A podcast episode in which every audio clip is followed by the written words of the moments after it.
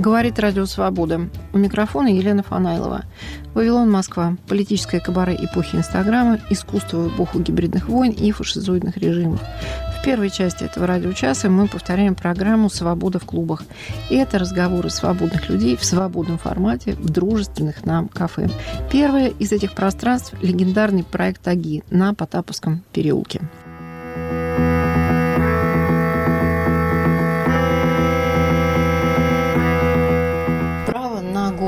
Мы повторяем программу 2019 года из Мариуполя, индустриального центра юго-востока Украины, который еще не был разрушен российскими войсками в результате обстрелов при вторжении. Согласно открытой информации ООН, уничтожено или повреждено до 90% многоэтажного и 60% частного жилья. Как удалось понять по видеосъемке из этого района, здание, о котором пойдет речь в записи, тоже разрушено. А люди, которые создавали культурный центр под названием «Платформа Тю», и чьи голоса вы услышите, успели эвакуироваться из города, стали волонтерами, работают в Украине и странах Европы. Мы находимся в центре Мариуполя, в таком странном, я бы сказала, здании, которое было спортивным залом и церковью, а теперь это платформа ТЮ, которая осуществляет интервенции в центр довольно консервативного города, который осуществляет разнообразные артистические акции, выставки, фестивали, концерты, кинопоказы. Саш, с чего все началось? Это был 15 год. И получилось так, собралась группа людей, и мы решили сделать какое-то третье пространство, да, пространство, в котором будут приходить люди общаться, ну и культурно развиваться. И у Дианы был уже опыт проведения мероприятий, да, у меня такого опыта не было совершенно. Вот это, с одной стороны, это два шага от центра, а с другой стороны, это такой частный как бы сектор, mm. я правильно понимаю? И сколько вам пришлось работать, чтобы довести это все вот до того впечатляющего результата, который мы сейчас здесь имеем. Руками ну, своими все делали? Ну, да, все своими руками делали. Единственное, вот этот второй этаж мы пристраивали, это делали специалисты, потому что здесь как бы нужны специальные знания. В Мариуполе в 2015 году сложилась такая ситуация, что э, в связи с военными действиями, а фронт тут 10 километров находится, много людей уехало из города, включая бизнесменов, которые поперевозили свой бизнес в какие-то другие города.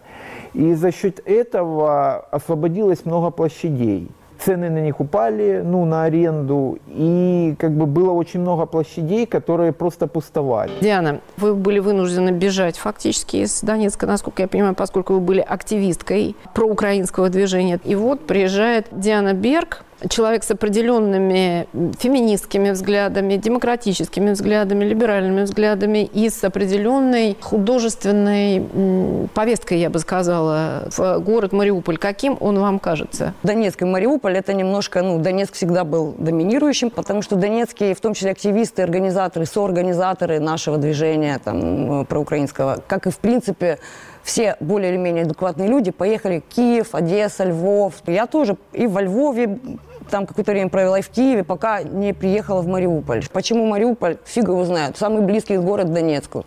100 километров. И как раз самые такие жуткие какие-то часы, когда, ну, то есть ДНР вроде уже отбили, но с другой стороны там опять пошли. Ну, Вы говорите о 2014 да. годе, о лете, видимо, а, да? Сентябрь. Это сентябрь уже. Угу. Угу. Ну, опять там пошли вот эти вот все качели, и было очень опасно.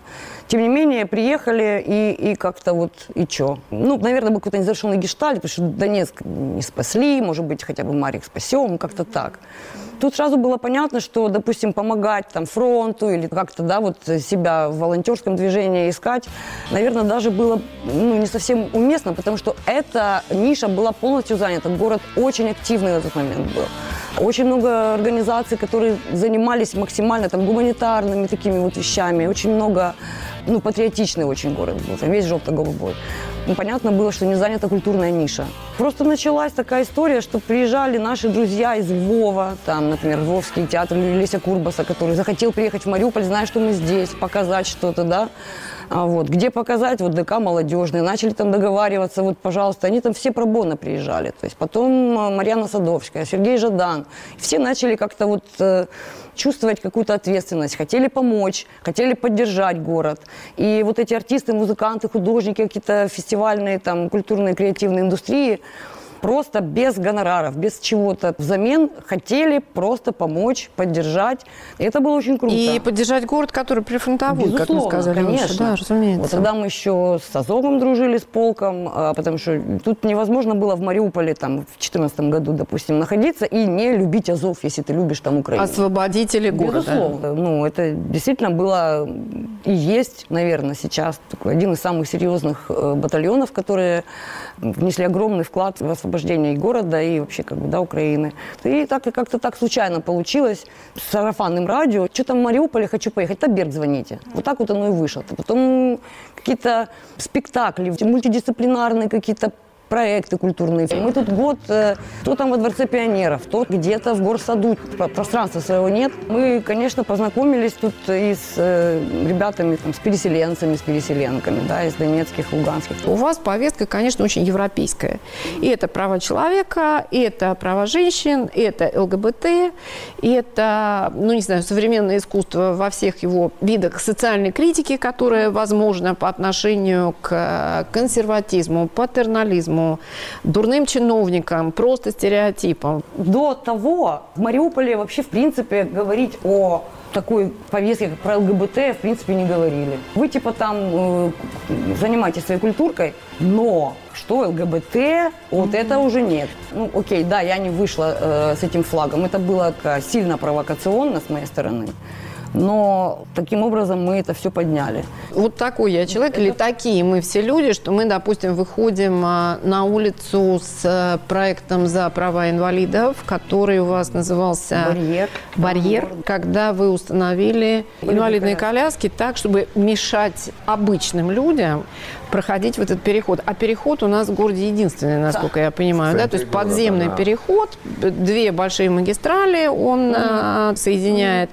И, в общем, эксперимент, ну, очень показательный. Ну, на самом деле, это, опять-таки, о праве на город. Право на город, я должна сразу сказать, что так называется ваша программа. Давайте тогда о праве на город. Расскажите, mm-hmm. какие акции у вас э, и были, и планируются. Все, что мы делаем вне ТЮ, угу. это оправено город. Я тоже да. имею право я на эту на, площадь. На эту площадь. Я имею да. право на публичное на... высказывание. Да, более да. того, право на самовыражение, это все да. как бы в Конституции есть. Ага. Любые наши акции, это тоже оправено город. О том, что хорошо бы хотя бы подумать о том, где начинается чужое, есть ли это чужое, и общее ли это. Если общее, то значит ли это что-то ничье или все-таки мое. Ну, как-то вот так вот. Или наше. И как с этим... И как да. с этим взаимодействовать. Да. И нормально ли то, что вот Э, что-то происходит в нашем общем пространстве, то, чего мы не ожидаем. А вот как эти э, инвалидные коляски, угу, которые коляски. мы поставили и перекрыли. И было показательно, что абсолютное большинство людей не спрашивали, что это. Хотя мы повесили описание, что здесь происходит акция, так и так. И какого ее смысл мы тоже написали. Угу. Что это о барьерах как э, физических, так и, собственно, психологических угу. и ментальных, и социальных благодаря ТЮ и мероприятиям я как-то начала, наоборот, больше там, изучать и город, и поняла, что мне нравится Мариуполь, потому что я здесь, и здесь очень много интересных людей. Ну, наверное, самые знаковые были, самые большие, такие масштабные, это сотрудничество с фестивалем 86, когда мы поехали в город Славутич и курировали музыкальную программу. Для меня это был опыт такой, во-первых, международный фестиваль кино и урбанистики, в курировании музыкальной программы в другом городе. И Славутич прекрасный город.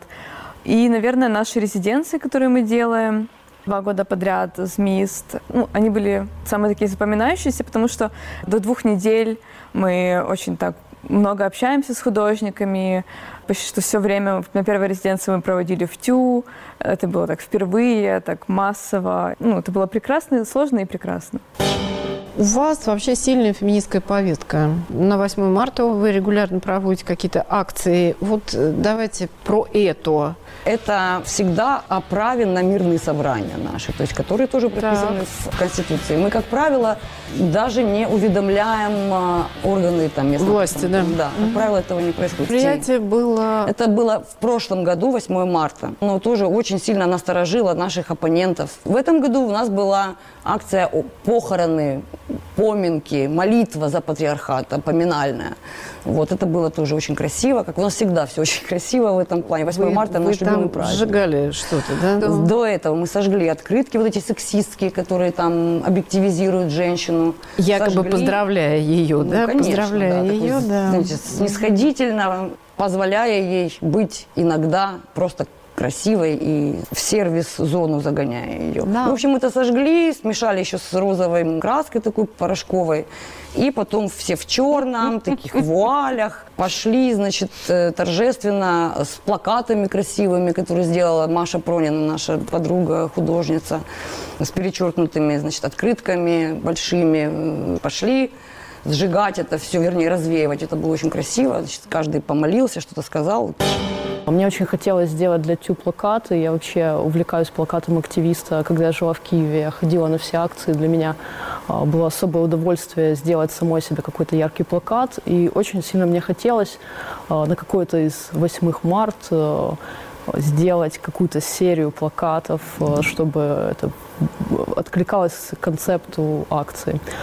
Э, У меня был немножко другой концепт, когда я шла к Диане, но мы встретились и вот очень быстро пришли к тому, что нам нужно что-то хоронить, кого-то хоронить, и что именно может олицетворять э, вот эти все патриархальные устои, которые нас не устраивают и которые мы хотим менять в обществе, и как мы можем показать людям, что именно мы хороним. То есть мы не хоронили то, как многие воспринимали вот этот праздник, который всем нравится, а хранили именно те вещи, которые этот праздник высвечивает не очень хорошо.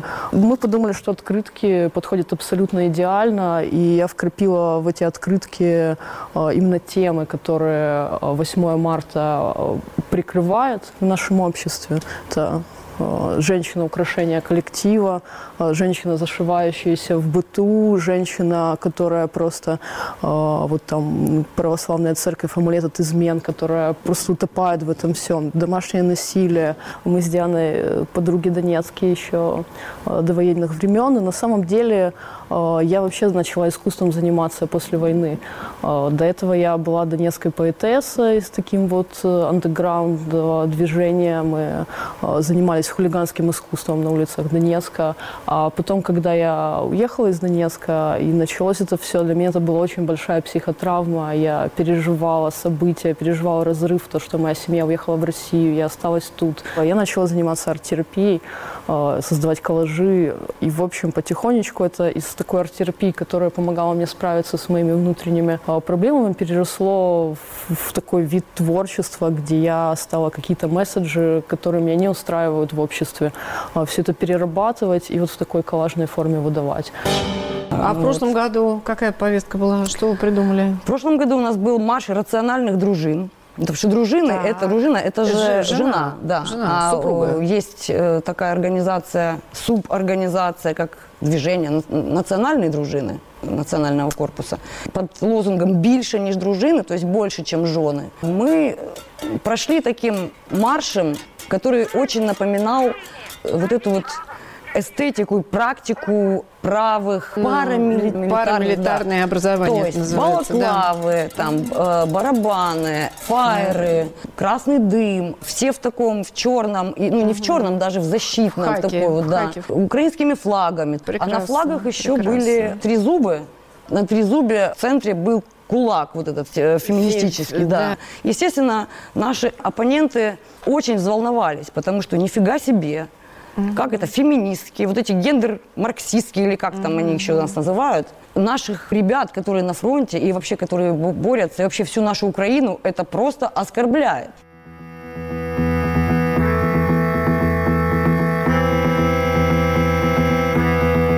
Право на город. Мариуполь в 2019 году. Город у моря и фронта до полномасштабного российского вторжения. Повтор программы с молодыми активистами культуры. У вас есть еще одно направление, которое называется демонстрация. Я правильно понимаю? Это как-то связано вот с этими с уличным активизмом? Ну, понятно, что это некоторая отсылка к Артему Лоскутову и с его Да. монстрацией, да? Чем ваши не монстрации отличаются от монстрации в Новосибирске? Мы просто показываем, что есть такая ситуация, как митинг ради митинга, да, наверное. Это как шутка, митинг-шутка. Абсурд. Абсурд, да. Выходят люди с абсолютно нелепыми лозунгами, в ярких одеждах и с какими-то нелепыми требованиями. Это как митинг с элементами карнавала, да, наверное, какого-то такого. Чистое право на самовыражение и чистое право на свободу собрания, естественно, ну, без политики, без э, да, каких-то партийных историй. То есть оно похоже, конечно, на монстрацию. Да. А, мы ее почему назвали не монстрацией? Потому что впервые, когда мы ее проводили в 2016 году, 1 мая была Пасха. Поскольку мы уважаем все, мы все уважаем у всех. И не хотели бы, чтобы ну, как-то это провокационно выглядело, поэтому 1 мая на Пасху в первый раз мы не проводили монстрацию, хотя хотели. И мы там отложили ее там 2-3, что-то Да, такое да, получилось, и обязательно. вышла не монстрация. Она просто не собирает такого большого количества людей, как монстрация в России. Мы можем вспомнить сейчас хоть ну, один или два лозунга Лозунги абсолютно, то есть ну, нелепейшие, там, типа, за гендерные закупки, что ж ты рожаешь, тебе еще курить, биполярная звезда, ну, абсолютные такие вот э, немножко нелепые, абсурдные. Чем да, абсурднее, тем да. лучше. Ребята, еще одно ваше направление – это культура протеста. Это тоже связано с этим чувством себя в городе, с правом на город. И это какие-то лекции, семинары, что это? Нас э, пригласили на фестиваль «План Б» в Харькове, он проходит м, ежегодно. И э, мы с первого года приезжали как спикеры, и в этом году нам предложили какую-то сделать более серьезную, не просто там спикерами на панели, какой там панель дискуссии. И мы предложили, давайте пройдем воркшоп по креативному протесту. И мы вот в феврале были в Харькове, провели этот воркшоп, он очень э, прошел успешно довольно, то есть это там теоретическая, практическая часть с элементами игры, о том, как свою идею, проблему, цели, как их можно обернуть в такую обертку, чтобы это было и понятно, и привлекло внимание, и что-то могло изменить, или хотя бы дать толчок к изменениям. С времен Майдана люди поняли, что действительно так можно добиться какого-то развития, заявить о своих правах, заявить о своем мнении о каком-то, да, и это инструменты, которые реально работают.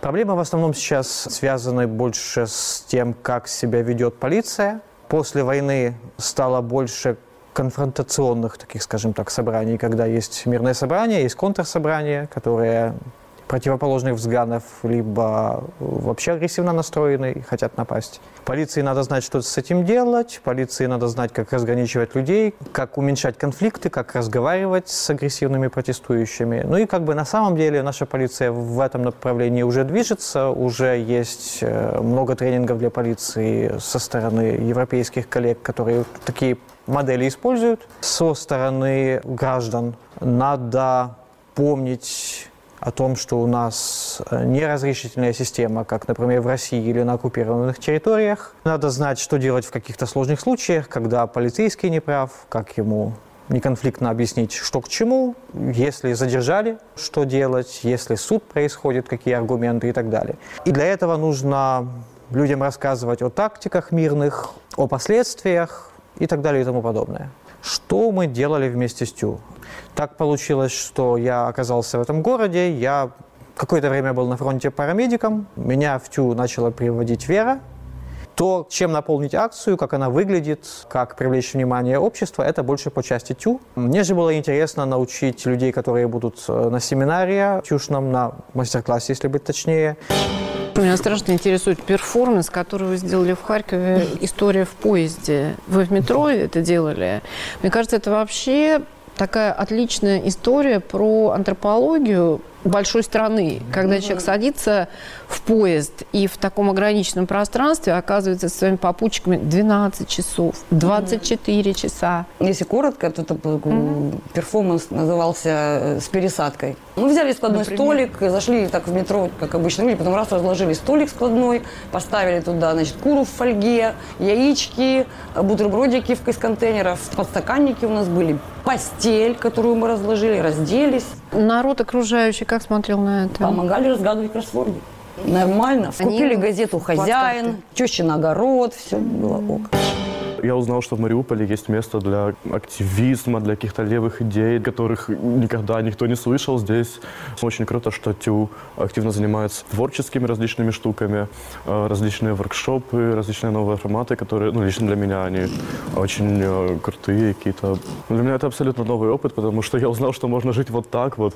Мне начал нравиться Мариуполь больше и больше.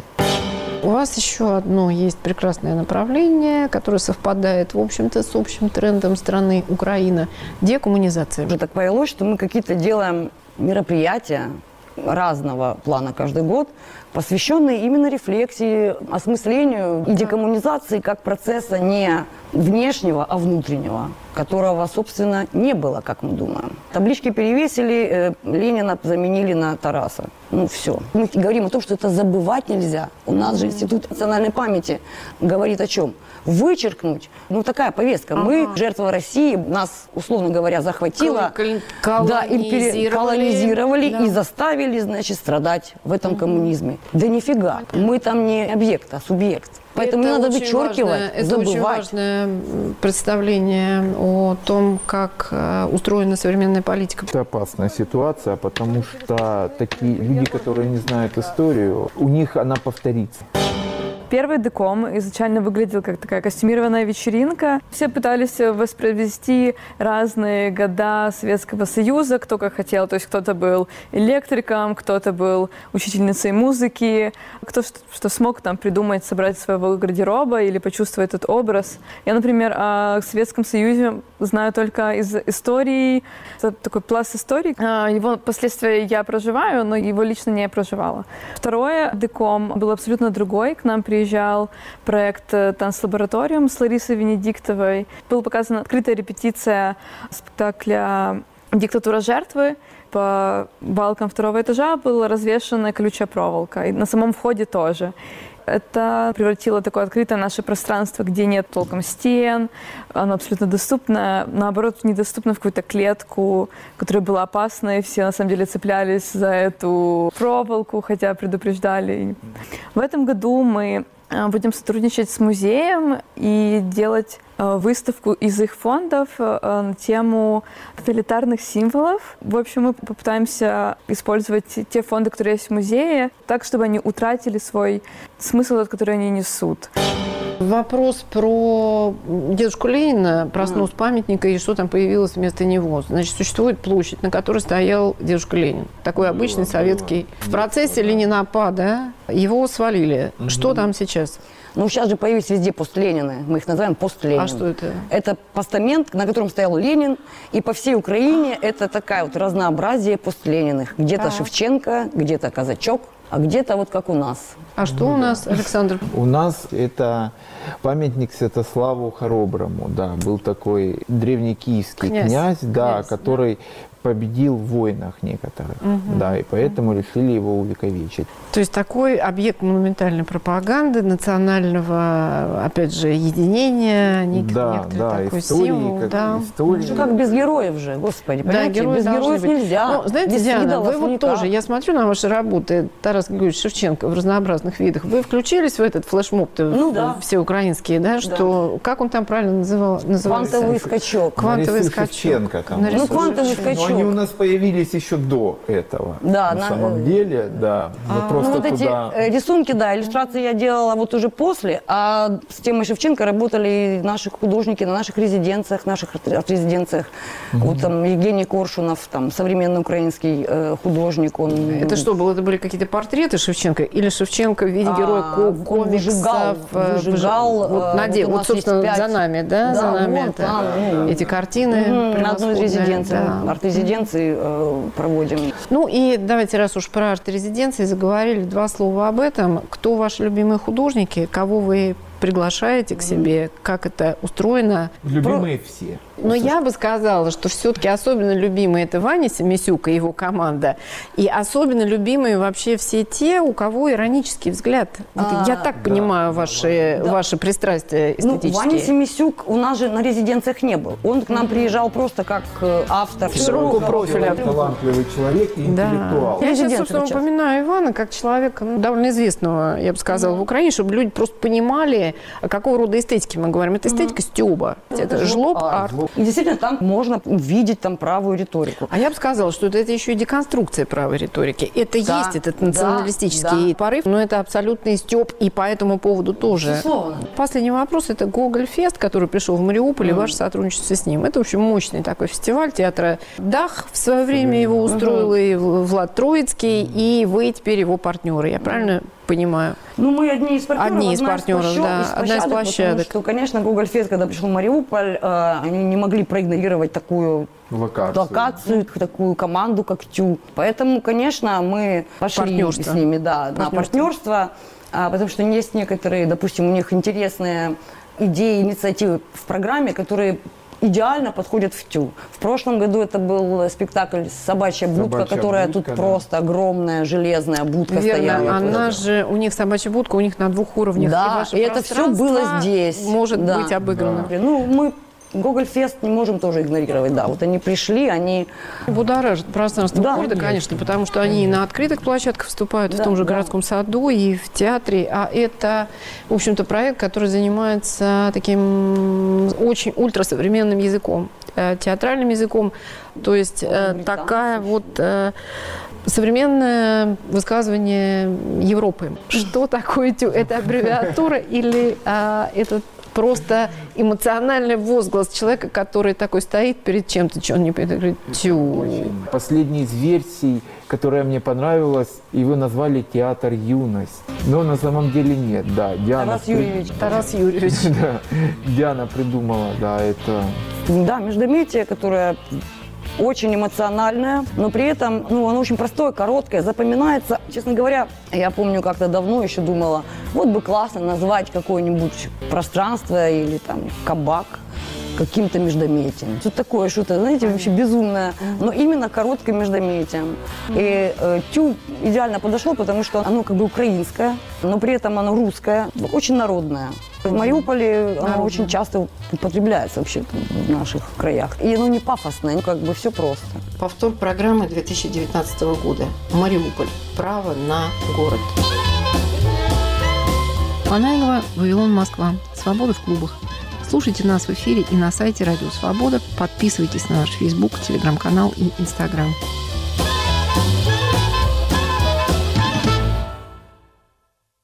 Говорит Радио Свобода. Круглосуточный прямой радиоэфир и аудиотека лучших программ и подкастов «Свободы» на YouTube-канале «Радио Свобода Live». Радио Свобода на экране твоего монитора, в твоем мобильном и в твоих наушниках. YouTube-канал «Радио Свобода Лайв». Твой YouTube обретает знакомый голос.